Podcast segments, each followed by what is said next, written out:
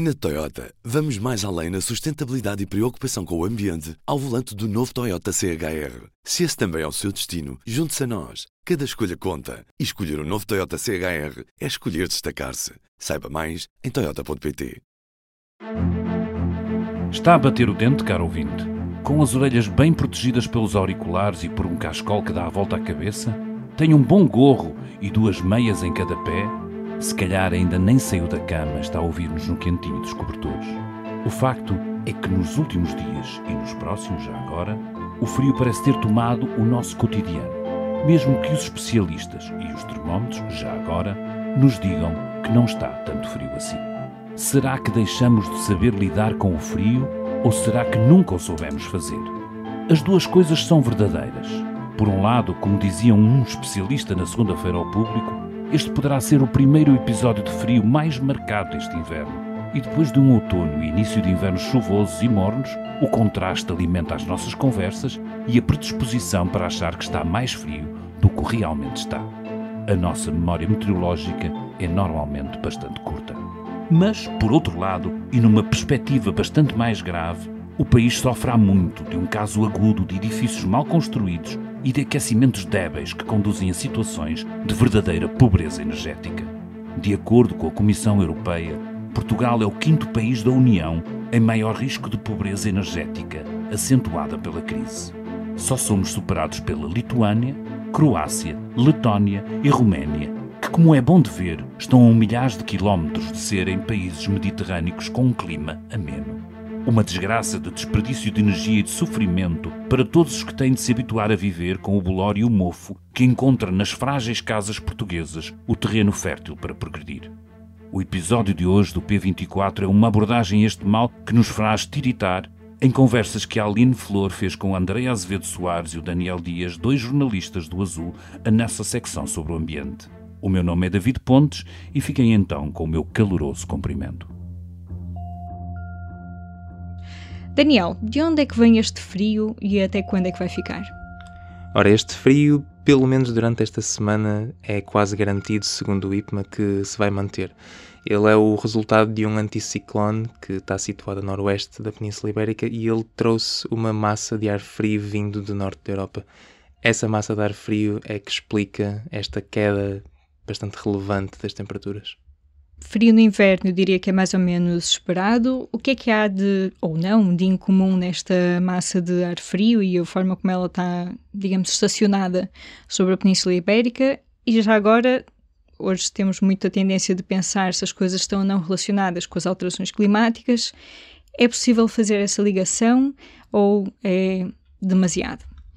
Pois, eh, na ciência há sempre resistência a atribuir um fenómeno específico, um evento específico ao papel das alterações climáticas, não é? No entanto, o meteorologista do IPMA com quem eu falei, Pedro Souza, explica que nós temos vindo a ter alguns invernos, sucessivos invernos, com a temperatura mais quente do que aquilo que seria o normal para a altura do ano, e uh, o especialista julga que, de certa forma, nos estaremos habituado a ter invernos com uma temperatura um bocadinho mais quente e então notamos mais quando temos estes períodos marcados por um bocadinho mais de frio.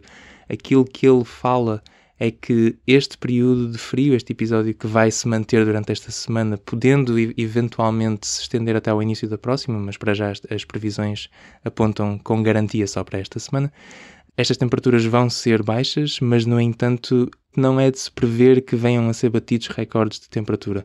Algumas estações meteorológicas poderão vir a registrar uma situação de onda de frio, mas não deverá ser um frio histórico, não é? Não deverão ser batidos recordes de temperatura, vai ser um frio fora do normal, no entanto, não vai ser um frio significativamente intenso. A questão é que, porventura, nos teremos habituado, de certa forma, a verões, ou a invernos, no caso, com temperaturas que, na verdade, são um desvio face àquele que é o normal para a altura do ano. Habituamos-nos a invernos com uma temperatura se calhar mais amena do que aquela que no fundo é normal para uma altura de, de início de ano é? e, de, e de estação de inverno. Como acaba de nos explicar o Daniel Dias, apesar de se esperar uma semana de facto com muito frio, não há previsão de que os termómetros estejam sequer próximos de um recorde de temperaturas baixas. Mas outro fator que tem marcado as últimas semanas é a umidade, que parece estar ainda mais presente do que o habitual nas casas portuguesas. É a oportunidade então para conversar com a Andreia Azevedo Soares. Já agora, uma nota da Andreia. Durante a entrevista, ela refere por lapso que o valor total da precipitação de dezembro foi de 250,4 mililitros, quando o que queria dizer era 250,4 milímetros. Ora, ouça para perceber o que significa este valor. Andreia, por que é que há tanta umidade nas habitações em Portugal? Isto que está a acontecer este inverno ou este mês de janeiro é diferente do que aconteceu nos outros anos? Nós também tivemos esta dúvida, contactamos o Ecolab, que é o Laboratório de Física e Tecnologia das Construções da Universidade do Minho, e o que é que os investigadores que trabalham ali nos explicaram? Que os problemas de umidade que existem hoje nos edifícios portugueses, eles devem-se a erros de concepção, construção e utilização. No entanto, também é verdade que este inverno foi um inverno muito, muito úmido. Eh, eu fui espreitar o último boletim eh, de dezembro do Instituto Português do Mar e da Atmosfera e aquilo que este documento nos indica é que houve um valor total de precipitação em dezembro de 250 mililitros.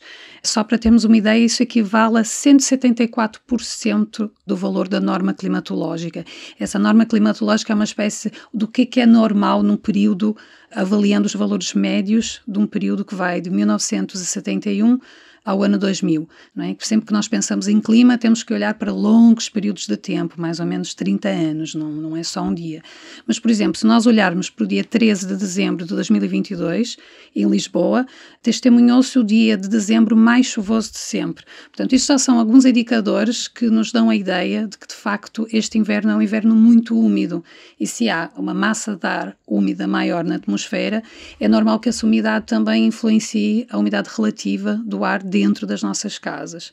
E dentro da, dessa conversa que tiveste com, com os especialistas do Ecolab, há este, este problema mais estrutural de muitos edifícios portugueses, que também está relacionado, calculo, com a pobreza energética, né? ou seja, esta questão também não conseguimos aquecer as casas, mas que sugestões é que eles também fizeram para se conseguir conter um pouco esta umidade que, por um lado, há de ser um pouco inevitável porque o, o, tempo está de facto demasiado úmido, mas também dá para contornar isto, tentar pelo menos, não é? Dá. Os investigadores uh, com os quais eu falei deram várias dicas é também preciso ter em conta que há questões que são estruturais e que implicam um investimento, não é? E isto é sempre uma situação difícil, sobretudo quando nós estamos num período de, de inflação, os salários que nós ganhamos quando estamos empregados valem menos hoje, portanto, o rendimento disponível para investir, por exemplo, na troca das esquadrias, não é? Uma das razões que leva as nossas casas a estarem frias é o isolamento não ser o ideal.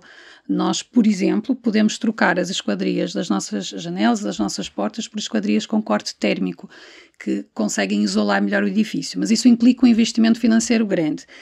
Se não quisermos ir por aí, tentarmos pensar pelo lado da utilização, a mudar comportamentos, o que é que nós podemos fazer? Por exemplo, podemos ligar o exaustor durante banhos e a preparação das refeições.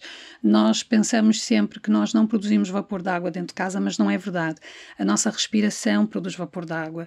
Quando estamos a tomar banho, mas isso para nós é um bocadinho óbvio, os nossos animais de estimação também contribuem para o acúmulo de vapor de água dentro de casa. Portanto, ligar sempre o exaustor. Segunda dica, não desligar o exaustor, tanto das casas de banho como uh, aquele que fica em cima do fogão, logo depois que acabarmos a atividade doméstica que estejamos a, a desempenhar. Deixar ligado durante mais algum tempo. Não estender roupa molhada dentro de casa. Ventilar a casa todos os dias, nem que seja por 15 minutos, mesmo quando está frio, mesmo quando está a chover. Pode ser só uma fresta, é preciso renovar o ar da casa. Uma dica também interessante para tentarmos ter a noção da umidade relativa do ar dentro das nossas casas é ter um higrômetro.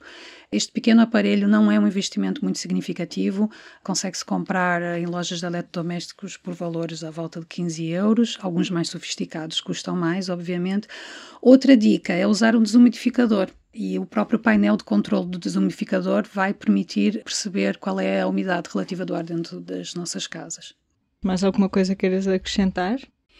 Há também a questão do aquecimento, não é? Se nós tivermos casas mais aquecidas, nós uh, temos uma probabilidade maior de termos casas mais secas.